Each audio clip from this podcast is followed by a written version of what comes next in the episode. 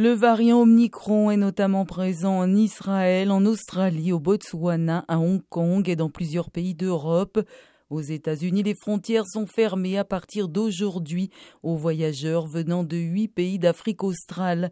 Israël interdit depuis hier l'entrée des étrangers sur son territoire.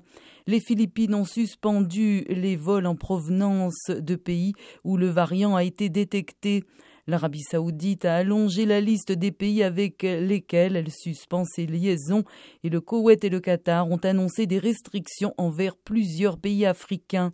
Les autorités marocaines suspendent tous les vols directs de passagers à destination du Maroc pour deux semaines à partir de 23h59 ce lundi.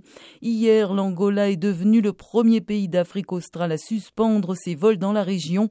Au Botswana, le ministre des Affaires étrangères, Lemogang Kouapé, sans citer l'Angola, a plaidé pour la solidarité régionale, disant qu'il ne fallait pas politiser ce virus. Le président sud-africain Cyril Ramaphosa a appelé les pays ayant imposé des restrictions de voyage à les lever, les jugeant dépourvus de justification scientifique. Le nouveau variant a été classé préoccupant par l'OMS, qui a toutefois déconseillé les restrictions de voyage.